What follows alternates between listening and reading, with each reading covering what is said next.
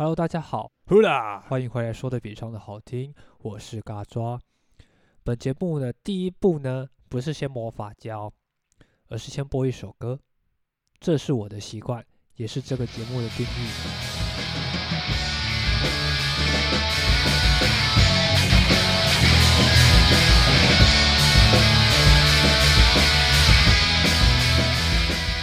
今天就直接废话不多说。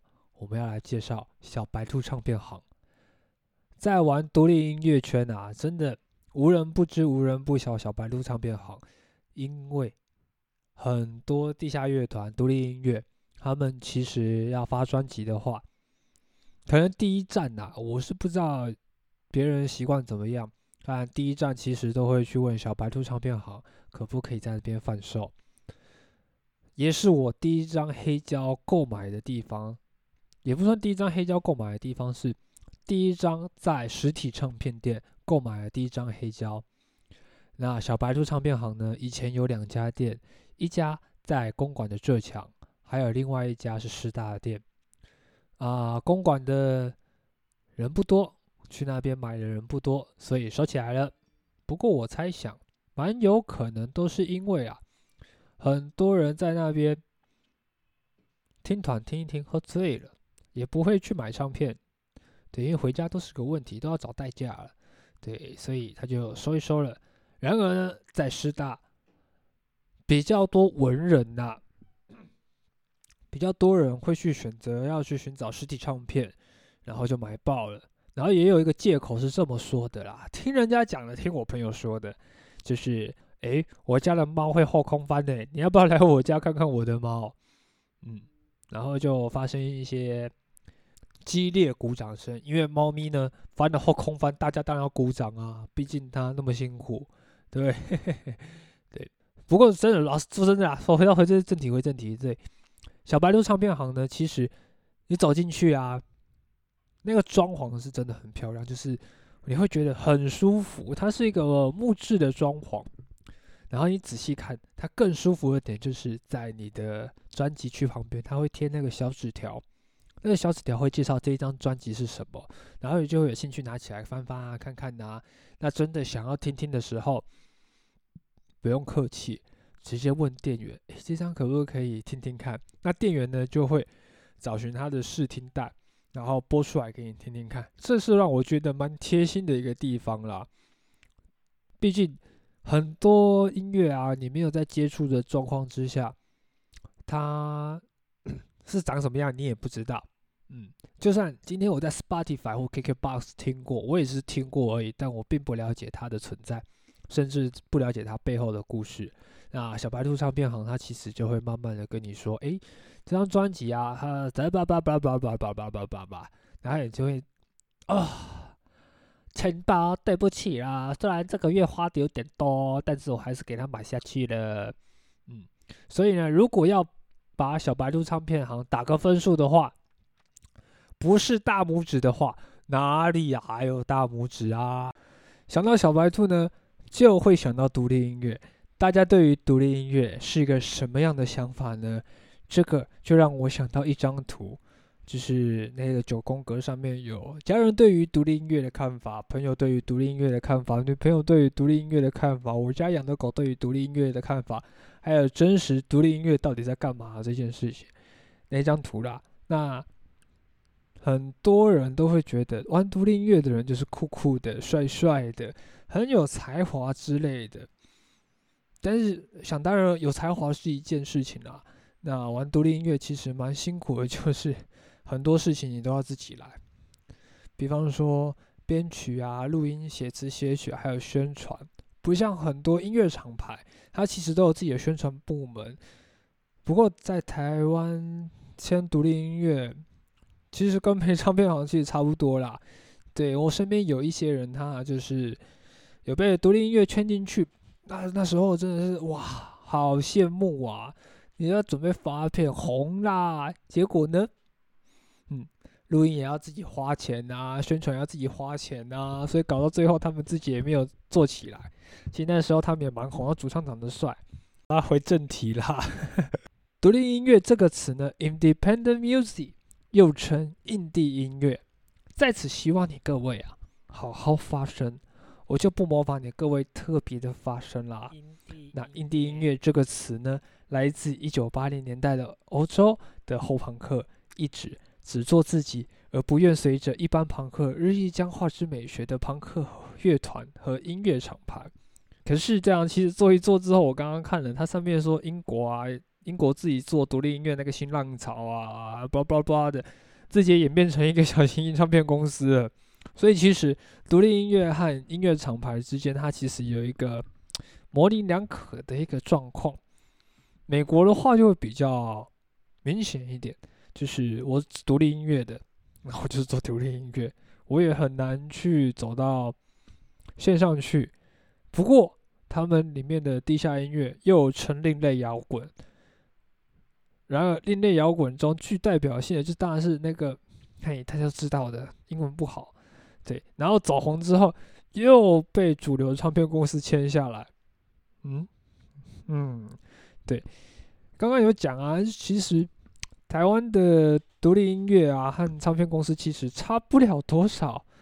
对你还是要自己掏钱出来去制作，然后你没赚钱的话，公司就会跟你说：“哎，那就是你自己不够努力啊，回家吃自己吧。”嗯，或者是唱片公司把自己那一套成功公司套在你自己身上，然而不成功，哦，你还是要长得不够帅啊？好吧，回家吃自己吧，只会全倒自己，只会很少会检讨自己的方针到底对不对啦。呃，不对。不能再讲下去了，再讲下去我也不用人家那个啦。对，自然而然，现在啊，现在玩独立音乐其实没有像以前那么复杂了，真的。可是很多人在玩的时候都会有一个 bug 存在，就是我制作唱片的时候，诶，一定要花很多钱。嗯，是你到后期的时候才会花蛮多钱的啦。对，就是你红之后的事情的，因为大家会开始去购买你的实体唱片。那实体唱片这件事情，当然你要给人家最好的一个音质呈现，所以当然要去做母带后期呀，什么之类有的没有的东西。但是如果自己载录配影片呢，这个样子的做法是不是会比较容易一些些？对，拜现代科技所赐。现在其实做一个音乐啊，它其实不用那么贵，也可以很廉价的成本吸引庞大的音乐观众，不一定要在依附在主流的厂牌底下。呃，很多时候啊，主流唱片其实也会限制你的自己的出路啦。像有些东西，像太过暴力、太过色情啊，它其实也不会跟你说。哎，对，不知道大家有没有发现一件事？哎。我们很常在买一个封专辑的时候啊，你有没有看过左下角有个黑白黑的一个字体？那个的话就是美国啊，他们那时候的限制级标签，只限成人专用。不知道大家有没有去注意到这件事情呢？这个事情就是那种 小小的，所以我觉得应该没有什么会去注意到，只是觉得哦，那个 mark，嗯，酷酷的，嗯，耶。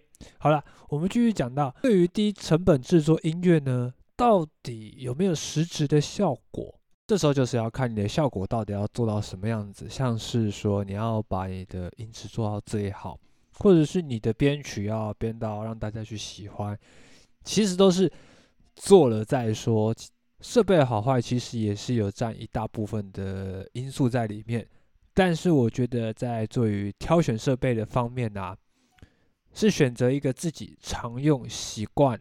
而且方便的东西为主，那真的是不是说，哎，廉价设备做出来的东西就不好呢？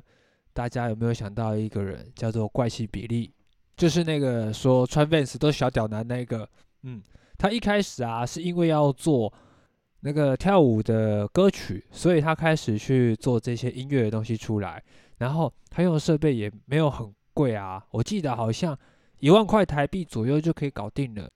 对，然后我确确的金额是忘记了，所以我上网查，结果都都都是他的长辈，喂，人家是女生，而且有一点棉花糖，你也不用特别去看人家长辈到底长什么样子吧，我找久都找不到，原本啊，网络上其实有人在介绍他的 Music Studio 到底长什么样子，里面有什么样的设备。我原本想分享给大家，可是我找不到。对，如果有找得到的听众朋友们呢，可以欢迎私信给我，我我再跟大家详细的介绍这些东西。对，你看怪奇比例嘛，它这样简简单单的设备做出来的歌，虽然音质说没有到很好很好，但是那毕竟是个 demo。那 demo 的话，就是自己听开心，大家听开心，然后大家来做交换交流交流，黄金蛇猛换，互相交流交流这样子。而演变出你们所喜欢的歌曲，所以在此啊，本人是比较呼吁是说，边练习录音，一边的去试试看哪里有问题。毕竟你有办法录下来，那个就是你的一个里程碑。那这个里程碑，你要再去做改进，该做干什么的时候，都是非常方便的。也真的是以拜现在科技所赐啦。我们现在还要买一个 interface，它其实非常便宜啊。interface 就是所谓我们常讲的录音界面。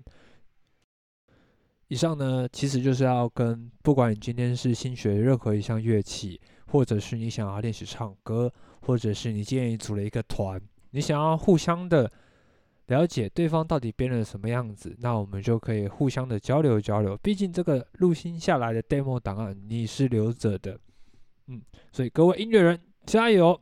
在这个时代是有机会可以跟主流音乐厂牌互相竞争的。呃，说的这么满，其实我也没有什么名利双收的密码啦。对，反正就是做做看，做了怎么样跟大家讲，是不是这样做下去是 OK 的呢？那我们慢慢拭目以待吧。